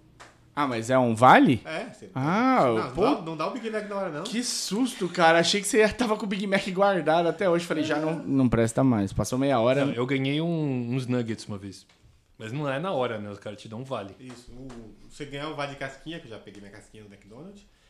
O tinha lá, assim, naquele, sabe aquelas maquininhas de, de fliperama que você arremessava as bolinhas lá perto? Acertava três, ganhava um brownie lá fora. A Luana ganhou um brownie de chocolate. Ela, né? Não você. Eu ganhei, mas eu dei pra ela. Dei pra ela. Queria falar, o evento é legal, a estrutura é muito boa, mas a organização, acho que não é NBB, que é toda culpada disso, um pouco, porque ela que contrata aqui pra fazer o evento. Teve homenagem pro Marcelinho, o Marcelinho Machado. Aí ele falou, vem aqui, vem aqui Marcelinho, um telão. No meio da quadra eles estavam lá fazendo homenagem. Aí falava pro Marcelinho fazer a homenagem e a homenagem rodando já pro cara ver. Só que não tinha áudio. Tudo sincronizado, tudo bagunçado. Tá fazendo homenagem pro cara, o cara ganhou um tênis exclusivo, Marcelinho, pelos 20 anos de NBB lá, pelo terceiro maior cestinha de 3 pontos da, da NBB. E do basquete nacional no, no geral, né? Que NBB tem pouco tempo, tem 10 anos NBB. E aí ele tava, aí o, aí o cara que tava apresentando, fazendo homenagem pra ele, vem aqui Marcelinho, vem ver a homenagem que tá acontecendo pra você, a homenagem quase no final, aí vai iniciar a homenagem, inicia sem som. O Chamel ganhou homenagem porque ele disputou, o único jogador a disputar os 10 jogos da- das estrelas seguidos, que foi os 10 que teve, né? Ele disputou os 10, MVP 4 por aí. Aí foi fazer homenagem pra ele, que ganhou um tênis da Nike por causa disso também, um tênis exclusivo. Aí foi fazer homenagem pra ele. Ah, tem um videozinho seu aqui, o videozinho acabou bem na hora que eu fui mostrar pro cara. e tudo, tudo sem áudio, o aro torto. Cara, o aro torto eu jogo na vila, na quadra. O aro da quadra Santa Fernandes é retinho. Você vai fazer um evento de grande porte, patrocinado pela Globo. Tinha porrada de patrocínio, tinha patrocínio da, daquela TV com a Gisele Beach. Não vou falar Sky. o nome. Ô, Marta! Pô, fala, ué. Não, ninguém patrocina nós, a TV paga nós. Aquela. É, é, na verdade, ele não tem. Ele esqueceu a marca. Exato. esqueceu. É Eu óbvio. não esqueci, não. E a Gisele Então Bündchen, fala aí, ela é uma marca por si só, cara. Ah, Gisele Bündchen Mulher é nossa. vale uma grana. A Sky? A Sky, a Bianca, a Caixa. Então tinha uma grana. Tinha um evento, era grande, tinha eh, coisas lá fora. Eu achei meio bagunçado a entretenimento. Tentaram fazer igual a NBA, teve que acabar de agilidade, tudo um dia só. O jogo tava um pouco chato. Porque é só bola de três. Era só Foi o que bola- a gente falou aqui. Era só bola de três aquele jogo. Todo mundo chave três. Teve umas 50 bolas de três no jogo. O Varejão chutou de três. Chutou uma, uma bola só. Errou. Errou porque o ar tava torto. Vou dar, vou dar um desconto que o ar tava torto. O Varejão ganhou o MVP. Um melhor cabelo? Varejão? O Varejão ganhou o MVP do jogo das, das finais. Ganhou. Ele, pe- ele fez double-double, né? Ele fez... Não, mas o Marquinhos jogou demais. Tava vendo? Sim, sim. Ele mandou... O, o final do jogo é inteiro do Marquinhos. O mas- final, o meio, e o começo foi do, do, do Chalmer lá, que meteu acho que seis bolas de três seguidas. Mas o meio, o terceiro, segundo, terceiro e quarto, quarto, Marquinhos entrava em quadra dele. Fazia jogada, dava crossover, ia pra cima. Igual a Marta falou, Marquinhos é o melhor jogador brasileiro há muito tempo. E o MVP, o MVP foi pro Varejão, porque o Varejão tava lá, primeiro ano dele, tem um, tem um status de carisma. Mas não mereceu nem de longe. O MVP foi do E Thomas quem votou no MVP foram os fãs? Não sei porque foi muito rápido. Ninguém falou nada lá. foi escolhido lá dentro. Porque não anunciaram. Sempre tinha, tinha alguma atração que era pra voltar, alguma coisa, era anunciado. O MVP já era dele, né? Já era. Era dele ou do Leandrinho. Só que o Leandrinho não jogou porque tá machucado. O Leandrinho arremessou uma bola lá. No, no começo do segundo quarto, o armador veio, o Elinho veio, arremessou, jogou pro Leandrinho, o Leandrinho entrou correndo na quadra pegou e arremessou. E errou. Teve show do intervalo com o Thiaguinho, entre um quarto e outro. O evento em si, a ideia é muito boa. Thiaguinho joga em que time? Não. O Thiaguinho foi, o, ju- foi um dos jurados Ah, é? Do, Tá. do- do campe- dos campeonatos de enterrada? Foi. De... Legal. e. o- A ideia do evento é boa. Quanto tempo de evento? Cara, acabou às três da tarde. E você chegou lá que horas? Peguei nove e meia, nove e quarenta. Rapaz. E tinha alguém lá no, no ginásio às nove e pouco da manhã pra ver o campeonato de habilidades? Tava, tava assim, tô- logo que o jogo das estrelas tava mais cheio. Tava lotado, mas tá muito cheio. Tinha muita gente. Desde o início até o fim do evento. E a molecadinha tava usando camiseta do Varejão no, no, no Flamengo ou eles estavam usando as camisetas do Ginobre, do Lebron? Teve, uma, teve um. É mais que NBA, não adianta. NBA que vende muito mais. É muito mais camiseta da NBA. Ai, tinha muita camiseta do Hunters lá, hein? Tinha, tava, tava bem em cima lá do. Fora, mas tinha, muita, tinha a galera dos pais do, do dos Hunters, tinha uns 55, umas 55 crianças que o Michael levou. Só que aí teve a parte da câmera, né? A câmera da. Mostra a camiseta do seu time da NBB. Quase, é muito pouco. E você passeava andando, era muito mais camiseta da NBA. Porque eu fui camiseta do Lakers, Aí ninguém te filmou mesmo. NBA. Nem na câmera do beijo. Eita. Mas o evento é legal, mas a organização tava um pouco. Mas foi isso, né? O time Brasil ganhou. Ganhou. Mas você, você já tinha ido em outros pra saber se a organização melhorou de lá pra Não, esse foi cá? o primeiro que eu fui. Eu acho que melhorou. A minha impressão. Então, eu- aí no- eu- Nossa, então. Mas, a- a- Eu po- a- posso a ter errado, mas organização- aquele telão no centro foi a primeira vez, né? Foi a primeira vez. A organização tava do evento, a entrada, saída, os, os eventos lá fora, a hora de começar as coisas, tava, essa organização tava redondinha. A parte de homenagens, que usava o telão com áudio, essa sincronia da pessoa que tá apresentando com as imagens que tá passando, isso ficou meio cagado. A parte de entretenimento, né? O show. a par- Um show. Fora Um o show. show do Thiaguinho, que o Pérez entrou lá no segundo quebrou o palco, o bicho é grande, viu? é, fora o show do Thiaguinho, que todo entretenimento ali tava, tinha uma coisa errada, saca? Entretenimento dentro da quadra que eles estavam fazendo, porque lá de fora tinha mais coisa. Não, a gente tá aprendendo isso. Tá não, aprendendo. é, não tá no sangue ali. Os americanos fazem um show melhor, provavelmente para um meio tempo de qualquer jogo. Qualquer coisa que eles fizeram. Qualquer- Mas estamos aprendendo. A parte de organização não tem o que reclamar. Entrada, saída, disposição do lugar, atividades lá fora. O negócio é com a entretenimento Mas a sensação que me deu é que o jogo foi mais disputado do que o All-Star americano, que é uma várzea. Ah, ao vivo, pelo jogo todo é a várzea. Chegou lá que tava chato, chato, chato, chato o jogo. É mesmo? Porque A Luana aguentou firme e forte? tá quase dormindo. Porque chegou uma hora que Isso é amor, hein? Muito. Isso é amor. você não tinha jogada. Você ia pra lá e arremessava três. Ia pra lá e arremessava três. Aí quando o Marquinho entrava em quadra, ele fazia uma gracinha lá, dava um crossover, a torcida pirava. Aí tinha o outro armador lá do Flamengo que fazia um. quicava a bola um pouquinho mais rápido, fazia um, um sambinha lá, mas não tinha um crossover, não tinha a bola entre as pernas. É isso. Entendi. Tem muita coisa a melhorar nesse aí. Bom, NBB acabou. Não teve mais nada essa semana. Não, você teve jogo. Folga, né? Sim. O pessoal descansa, igual o jogo da, da NBA. Você para uma semana antes e uns dias antes da semana do, do All-Star e uns dias depois. É, vamos falar rapidinho de NBA. Rápido, Temos VaptVup. VaptVupt, pai bola. Chamo, vocês mandam ver cada um no assunto aí e a gente fecha isso daqui que já. Começa pelo, pelo, pela morte, vai. Então, NBA. Ladies and gentlemen, let's get ready to rumble! Get, get, get ready, ready to rumble! Aí tem umas musiquinhas que a gente põe, uma coisa linda. Não é você, sei de nada. É, vamos falar primeiro da morte do dono do Pelicans, que Que é o dono do Pelicans e o dono do Saints. do Saints. O que, que é o Saints? O Saints é o time de- da NFL do de New Orleans também. E o Pelicans? É o time de basquete de New Orleans também. É o time do Monocelha e o time do Drew Brees. E o que vocês estão pensando? Como é que, o que, que isso afeta o Pelicans agora? Nada. Eu acho que não afeta em nada. É, acho que ele não mandava em nada, ele tava cagando pro time de basquete acho que não, ele não habitava em nada, ele tava só usufruindo da fortuna dele com o time. Ah, tem um time de basquete, vou lá. Mas eu acho que ele não era um, um manager ativo porque ele não tinha mais saúde pra isso. Então, um dono ativo, na verdade. Eu não acho que muda muita coisa, não. Vai mudar, talvez, pra saber de quem vai assumir e com quem vai ficar. Mas até então vai demorar Eu, um pouco. então, eu acho que o Pelicans estava ruim e vai ficar pior. Esse Porque ah, o cara, como você falou, ele é um cara que dava total prioridade pro time de futebol americano e mesmo assim fazia um servicinho horroroso. Ah, Quem é torcedor do Saints, tipo eu, sabe. né? Ele é um cara, ele é um cara esquisito. Ele. Era. Era um cara. Inclusive, o Saints só ficou em, em New Orleans pós-Katrina por causa da filha dele, né? Não, não foi por causa dele. esquisito. a filha com quem ele brigou e não fala mais. Ah. Quer dizer, não fala mais agora, não fala mais com ninguém porque ele tá morto. Mas ah, Ele vai te atazanar, cuidado. Mentira, me- mesa branca ainda dá. oh, tá bom. O Ija. Ah, ele teve três esposas, duas morreram, também ele tinha 91 anos. É, no primeiro casamento ele adotou três crianças, dois já morreram. Sobrou uma filha. De desgosto, né? É, aí sobrou uma filha e a filha tem uma filha biológica, tem um filho e uma filha biológica, que não usa o sobrenome dele, né? Porque Não ela casou os, os- o Não gosto desse seu termo, não, tá? Hã? Ele tem três filhas e tem duas filhas com essa esposa. Biológico, adotado, são filhos. Não, não, não. Você não tá entendendo. Você nem prestou atenção. Os três filhos, ele adotou três filhos e a filha dele teve dois filhos. Se casou, Ok. teve dois filhos.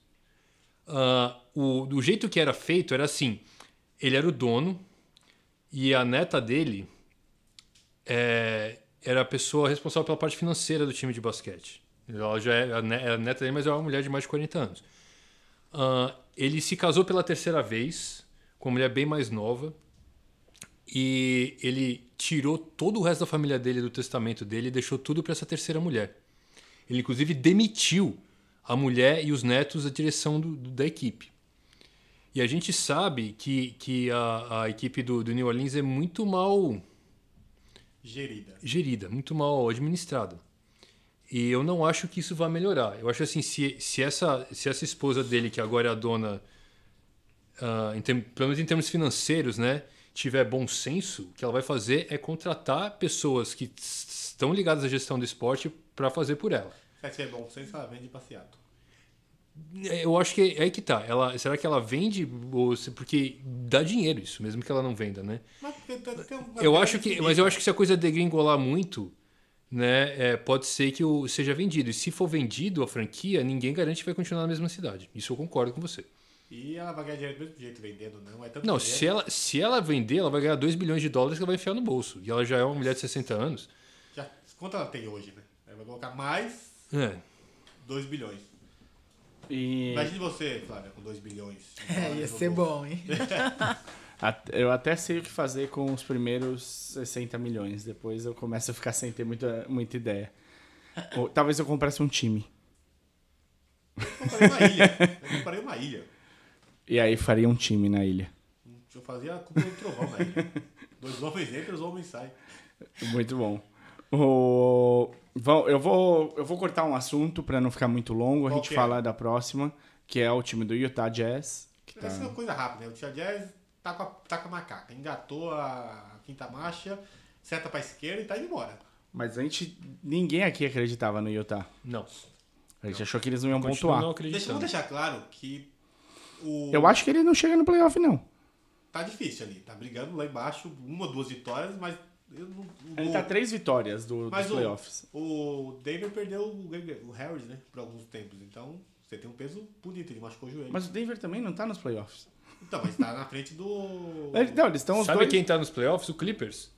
Sem o, O Griffin o e Griffin. o Chris Paul. E aí depois que ele, que ele foi trocado, o Detroit caiu pra fora dos playoffs. Que coisa. O Detroit tá brigando pra Não, mas. Eu acho que o.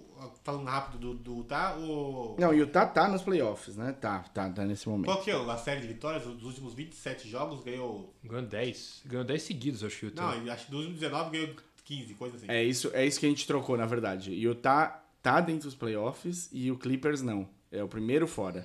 Ele não pega. o Clippers Não, pega. não, eu acho que tá definido, na verdade, dos dois lados. De um lado tá Toronto, Boston, Cleveland, Indiana, Washington, Filadélfia, Miami e Milwaukee.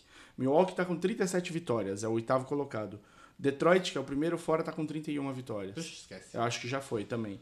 E aqui que tá mais complicado, dá para ter uma mudança, tá no, na Conferência Oeste. Houston, Golden State, Portland, Oklahoma, San Antonio. Utah, New Orleans e Minnesota. Tudo brigando. San Antonio, e o San Antonio tá com 41 vitórias. Utah, New Orleans e Minnesota estão com 40.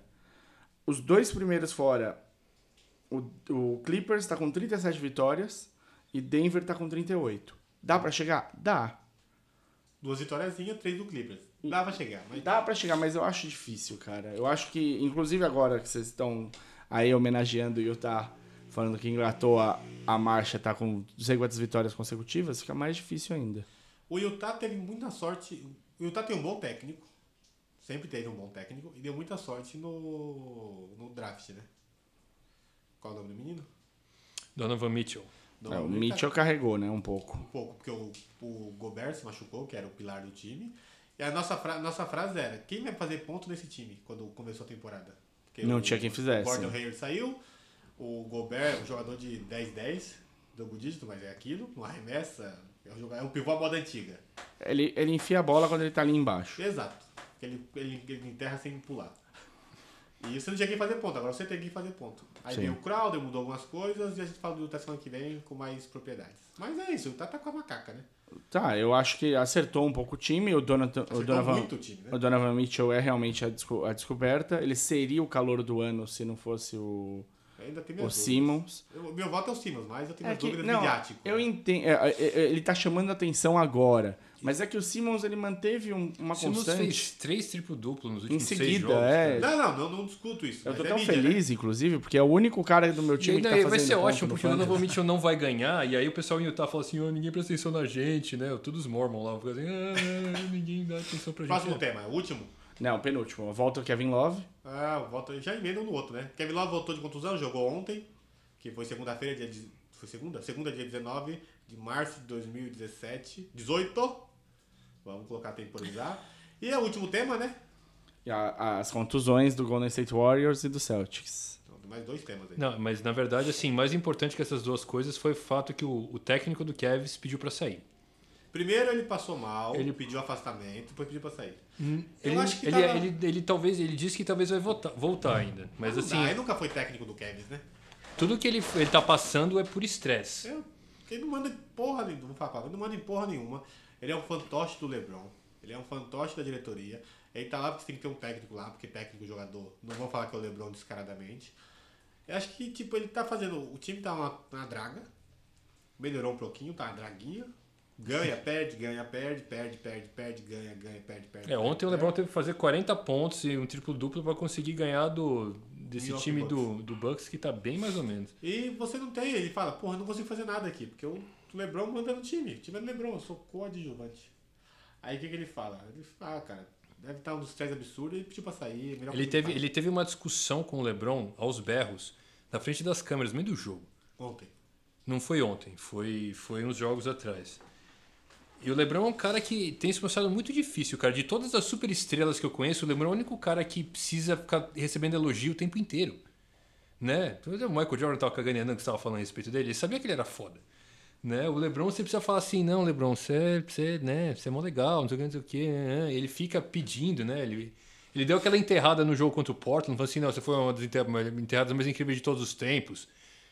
Vocês perderam o jogo, LeBron. Você tá perdendo esse detalhe. Você vai- Essa enterrada não vale nada, você perdeu o jogo. Momento Westbrook, né? É. Eu acho que o Fisdale. Mas tava- eu acho que assim, cê- falar que o LeBron teve de fazer 40 pontos, acho que é uma constante das vitórias do Cavs. Isso desde o ano passado. Tipo, o único jogo que eles ganharam na final. O LeBron o- o- fazendo isso e o Irving. E o. Não, foi, foi. Eles só ganharam um jogo porque de repente o time resolveu jogar. Então todo mundo fez ponto. Menos o Tom. Mas todos os outros jogos era o LeBron com a bola debaixo do braço, tendo de resolver. Uma hora isso cansa também pro cara. Eles só foram campeões, além do Green ter saído lá, quando o Kyrie ajudou o LeBron a pontuar, que os dois rebentaram e fizeram os 90 pontos, 80 pontos. Tipo. E ainda assim, eu acho que ne- quando, ele- quando aconteceu isso, o Golden State deu uma amarelada também na final. Não, teve o problema do Draymond distribuindo soco no saco e foi suspenso, e aí foi aí que eles perderam. Porradinha Né? Eu acho que tava insuportável a situação do, do Fisdale. Acho que. Fisdale não, do Lou. Tava meio insuportável porque. Se você tá trabalhando em um lugar que você era pra mandar em alguma coisa, não mandar, mas é, o time era pra estar rodando como você quis- que- quisesse, queria que estivesse rodando. E não tá porque você não manda em nada, você tá como fantoche lá. Então tava insuportável, acho que tava passando mal de estresse e pediu pra sair. Melhor coisa que ele fez, vai pro outro time, pega um, um time tipo Guiza da vida, que tá sem técnico, um Fênix, faz o trabalho lá, faz direitinho e mostra que você é um bom técnico.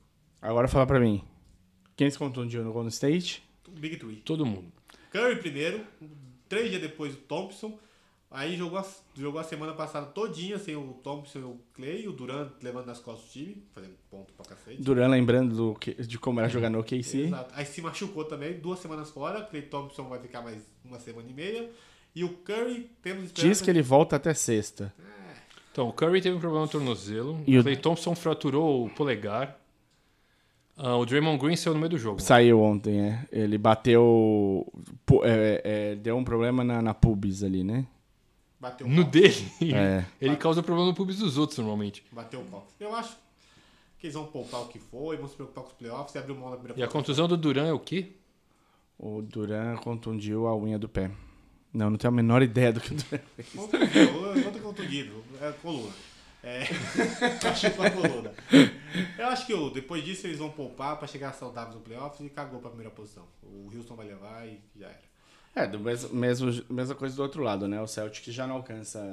Eu acho que não chega mais no Não Toronto. chega mais no Toronto. Machucou o Irving, machucou o Horford, tava, Horford tava fora, mas voltou a jogar. O Daniel Tais está fora até o fim da temporada. O Jalen Brown tava fora. É, O que dá uma depressão no Fantasy essa- essas semanas finais, cara. Como é que você pode fazer os playoffs do Fantasy nessa rabeira de Eu não campeonato? não escalei meu time. Nessa rabeira de campeonato que tá todo mundo fora. Machucado. Tá, ou, tá- ou tá sendo poupado, porque o time já tá classificado e foda-se. Aí, esse, meu, a parte mais importante do Fantasy, que são os playoffs, tipo, Tá fica essa várzea Muito. louca. É tipo garbage time dos times na, na NBA. Então é isso, certo? Certo. Queria agradecer a Flávia. Obrigado, Flávio. Pela chuva torrencial que é em São Paulo, alagamento e tudo de ruim que aconteceu, você veio com esse sorriso livre, a simpatia toda, contou um pouquinho da sua história pra gente. Desculpa meu atraso, minha falta de pontualidade. Mas eu vim resfriado. Eu tô com vozeirão da porra hoje, hein? Ah, Mas é só porque tô doente, tá? Muito obrigado, Martã, por ter vindo também. saiu do hospital pra vir aqui, Deixou direto. o soro, deixou o acesso. Não, ele soro. veio com soro. Mário, obrigado por chegar no horário. Hum, Chupa. O único. Não, eu também. Você também, né? É que, é que tem uma piada interna aqui que o Mário e o horário é tipo água e óleo. Dá Ah, certo, não tá. deu? Hoje não deu certo? Hoje deu certo. Quem tava aqui pra abrir a porta pra você? Você. Porra. Eu só tô agradecendo. Vou contar a história rápida pra finalizar. Sábado eu tava aqui arrumando o estúdio, né? Estúdio novo, gente. Daqui a pouco vai ter vídeo, hein? Seu pai veio aqui e falou: Quando eu marar, Mário falei já volta. Ah, o ali do Mário, né? Sei como é que é. Seu pai que falou isso, não foi eu, não, tá? Então é isso, pessoal. Muito obrigado. Obrigado, Flávia, novamente. Eu que agradeço. Foi um prazer. E É se- sempre um prazer poder falar de basquete com pessoas tão alto astral assim, foi bem legal. E deixar essa mensagem aí, né? De que vale a pena o basquetebol. Pra todo mundo. E Santa Fe Hunters, vão lá, vai ter. Siga lá no facebook.com barra Santa Fe Hunters. Geralmente quando vai ter escolinha, é, ofici- é, oficina não. Peneira. Peneirinha, clínica, Clínica. basquete, evento, quando for jogar, quando for ter evento social lá no bairro. Você que mora na região, fica atento nas redes sociais, dá um pulo lá no projeto, chega lá, dá um oi, oi, quer jogar basquete. Chega lá, joga, procura a Flávia lá, dá um abraço nela, procura o Maico, o tio Maico, que é o tio de 22 sobrinhos. E não é mentira isso, é verdade. É verdade. Então é isso, pessoal. Nossas redes sociais, Felipe. Ele é irmão do Catra? É verdade. Ele tem 23, 20, 23 sobrinhos e 22 sobrinhos netos. E Não, e dois sobrinhos netos. Rapaz. O menino gosta de, da família grande. Ele é apelidado de tio Maico. Martã, Oi. nossas redes sociais. facebook.com.br maçandoaro, twitter.com.br maçandoaro, instagram.com.br maçandoaro, para mandar um e-mail no podcast amassandoaro.gmail.com. Lembrando o pessoal do Pinheiros que a gente está esperando vocês responderem. Ah, e Não vou responder só de birra agora. agora- É isso, agora- manda mensagem pra gente no Twitter, no Facebook, no Instagram, que a gente fala ao vivo aqui. Até semana que vem, seus lindos. Beijo, abraço, aperto de mão. Saudável.